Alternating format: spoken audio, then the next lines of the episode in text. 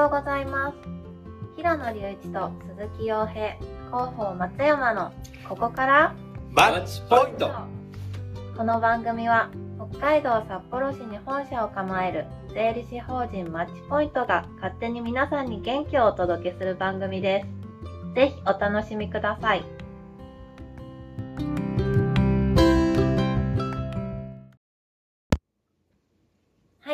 それでは第27回目になります。新年明けましておめでとうございおます。えー今年もよろしくお願いしますよろしくお願いいたしますはい今回からね、題名がちょっと変わったんですよね。最初のねタイトル振りがね、あ広報松山さんがね、あそうですね主役になったというか、あ、降格じゃない、昇格しました。松山ファンに向けてね。はい はい。で、正月明け一発目ということで、やっぱりね、今年の目標かな？そうですね、まあ、年末年始の振り返りと今年の目標を、ですね。税理士法人マッチポイントとしては今日ね、今日っていうか、収録日のね。収録日の今日ね、うん。全体会議で、まあ皆さんの目標を発表してもらうという会があって、で、それぞれがやっぱね、みんなマッチポイントが大きくなって、で、環境が良くなって、生産性も上がって、みんな、みんなから頼れるか、頼られる会社になるっていうところに向けて、まあ個人目標をね、作ってもらうっていうところで、なかなか素晴らしい目標がたくさんありましたね。そうですね。本当新人のえ事前に言ってたんですか？事前に？うん言ってないです。あいきなりで？すごいね考えてるでしょうと。素晴らしい無茶ぶりが多いですからね。当然、あの、新年明けてから、はい目標立ててるでしょっていう感じで、まあ一応20分取って、あの、個人で考えてください。はいはいはいなるほど。本当新人の人でも、あの、ね、初めての紹介をもらうっていうのを今年の目標にしてああいいですね、なかなかね、紹介をもらうって、1件目ってね、うん。ハードル高いじゃないですか。なかなか高いですね。まあでも一本目はね、新人の人からすると、やっぱり、あの、忘れない、めちゃめちゃ嬉しいのよ。うん、忘れられない案件になるんでね、その一歩目っていうのをね、あの、早く取ってもらってね、うん。うん、そうです。思い出にしてもらいたいなと思いますね。なんか一応目標をね、定性的な目標を作ってもらって、んはいそれが達成できてるってなってた、なったとしたら、数値的にはどういうものが達成されてたら、まあその、定性目標が達成されてるのかな、みたいなところで、いくつか数字の目標と、うん、で、大元のこういう状態になりたいっていうものを作ってもらった感じですね。素晴らしい。で、これは僕らの目標を、うん。はい。まあまあちょっと軽めにね、まだね、時間もあるんで、あの、年末年始どういう過ごし方だったか、うんあの、ぜひ、じゃあ松山さんからお願いしたいと思うんですけどあ。私ですか？はい。私は、あの、宣言通り、冬キャンプに行ってきあマジあ、いや、ツイッター見てましたよ。行ったと思って。行きました、ついに。生きて帰ってきた。生き生きてます。マイナス15度の世界でした。すごいね。ね15度ってテントの中寒いんですか？の中も、あ、でも一応薪ストーブを入れて、はいあと電気毛布、バッテリー持ってったので電源。おー、すごいね。すごい。なので、あの、電気毛布も使えるので、うーんまあ、マイマイナス2度とか、うん。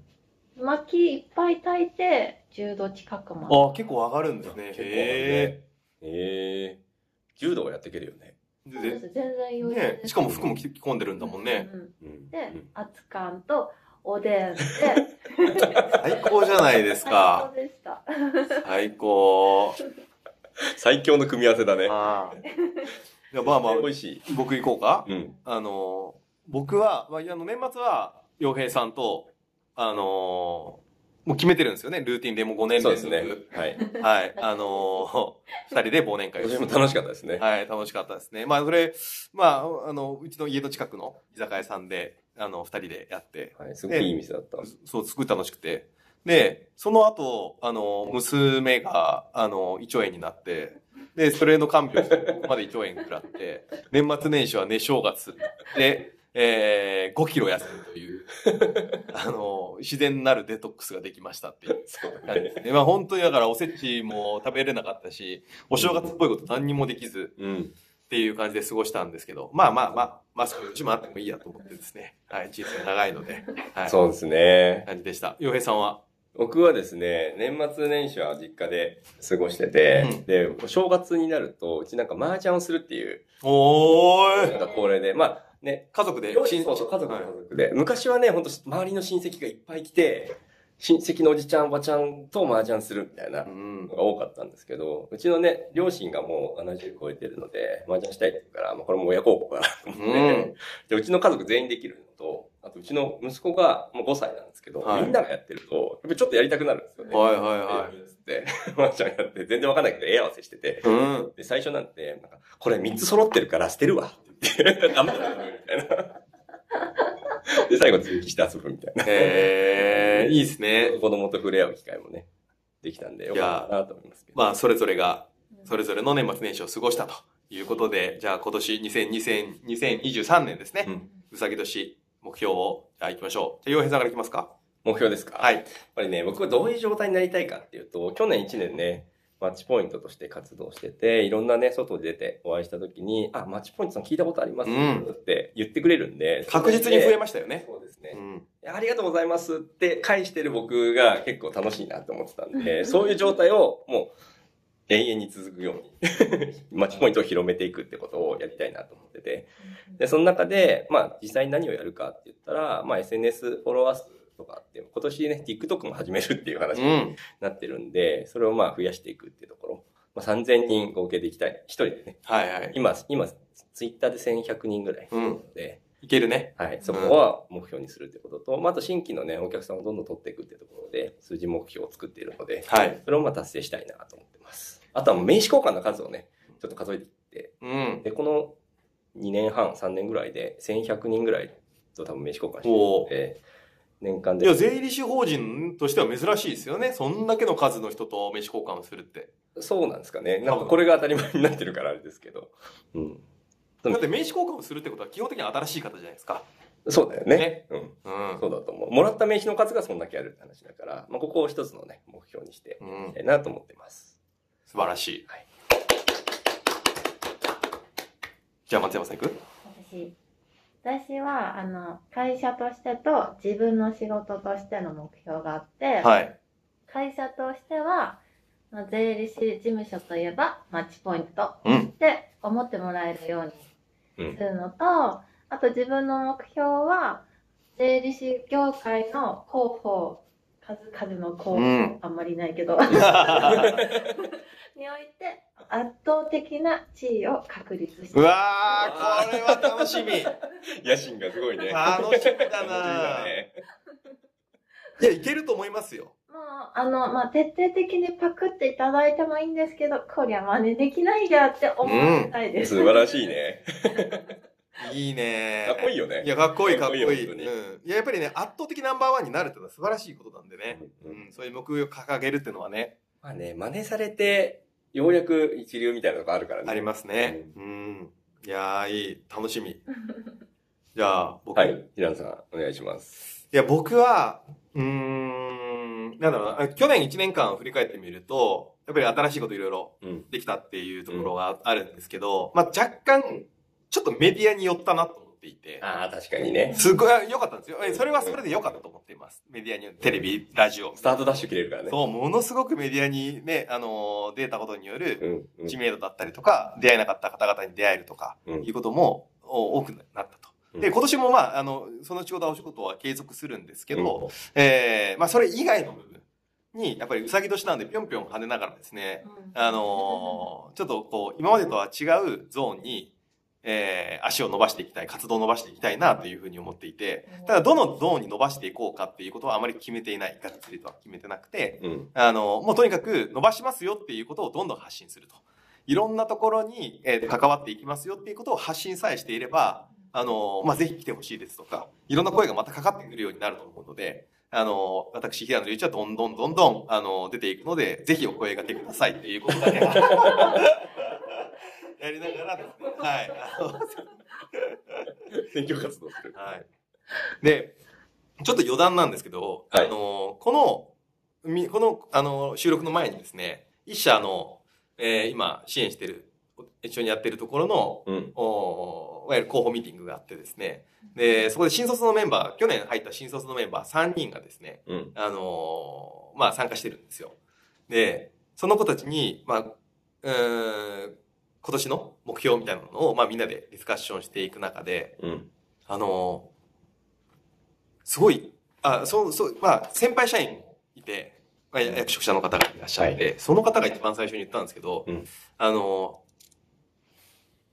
目標はって聞いたら、いうん。や、目標は会社がっていうふうに主語がうん。うん会社になったんですね。はいはいはい。もうこれすごい視野の高さ、あの、し視座の高さだなと思ってなかなか、こう、会社目線、今までマッチポイントのメンバーは僕すごいなと思うのは、みんなが会社目線で、うん会社のことを自分のことと捉えてうん。発信するじゃないですか。うんで言葉として出すじゃないですか。なかなか普通の会社の社員って、それできないはずなんなかなか難しいはずなんですよ。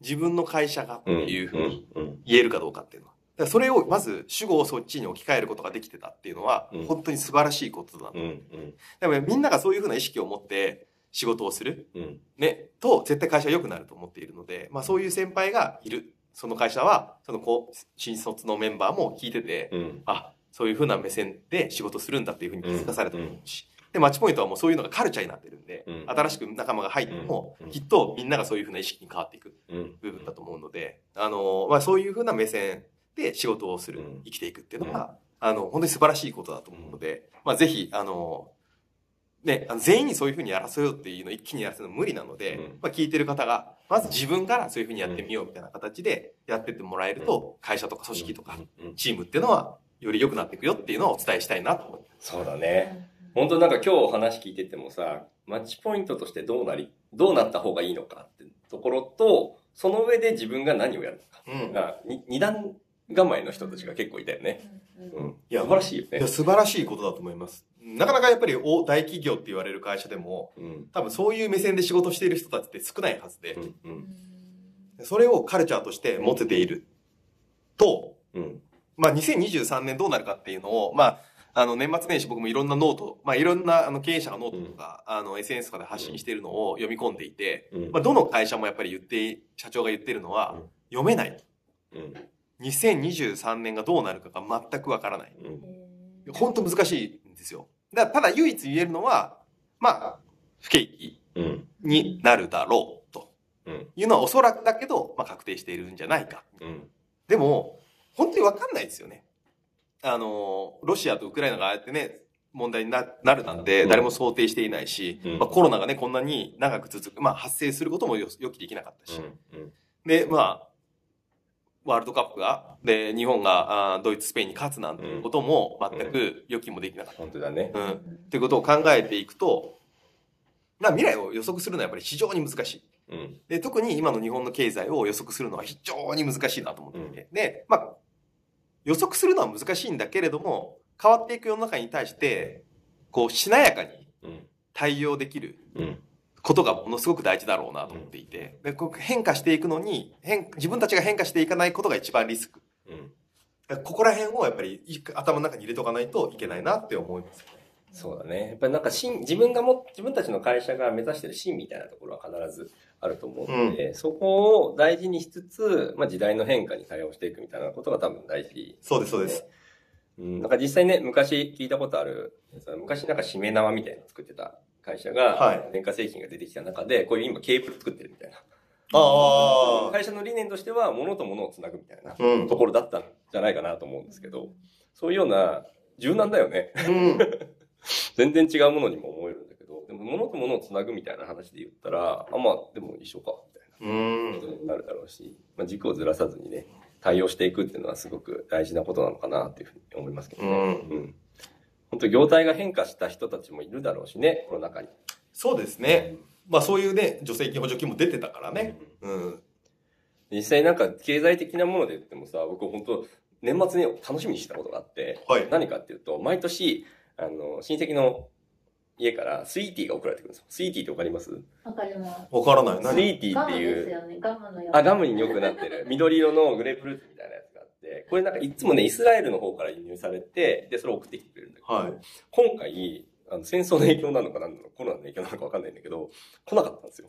輸入できなくなったんうーん。だから、なんか、こんな身近なところにも、戦争の影響がなのか。イスラエルだからさ、まあね、そこら辺影響ありそうじゃん。はいはいはい。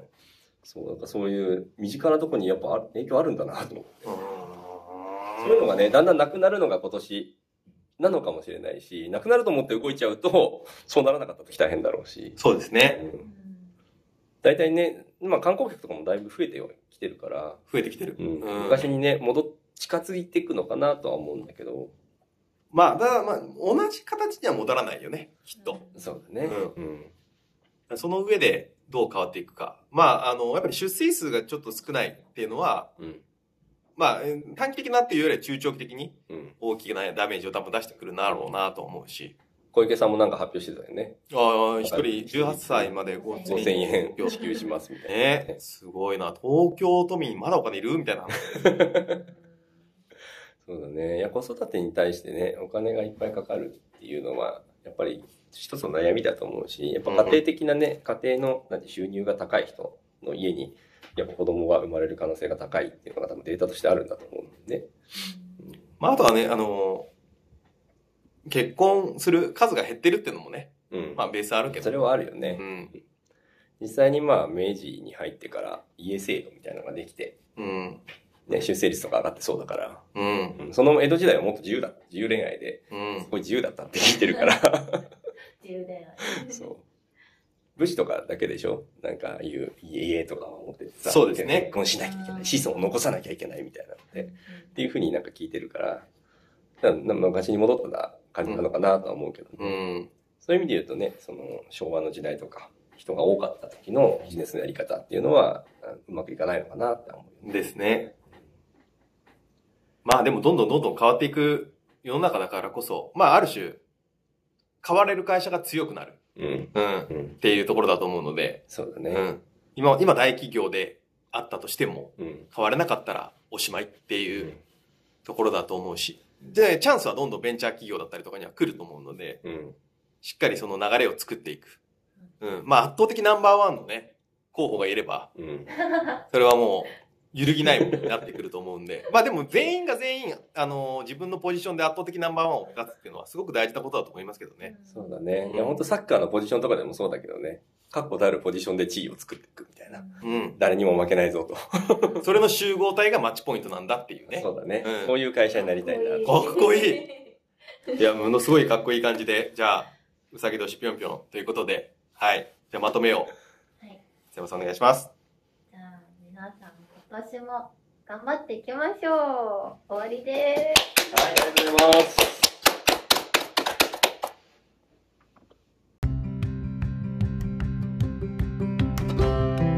それではまた来週の水曜日朝7時からお会いいたしましょう。ここまでは鈴木陽平と平野隆一と広報松山がお送りしました。ここからマッチポイント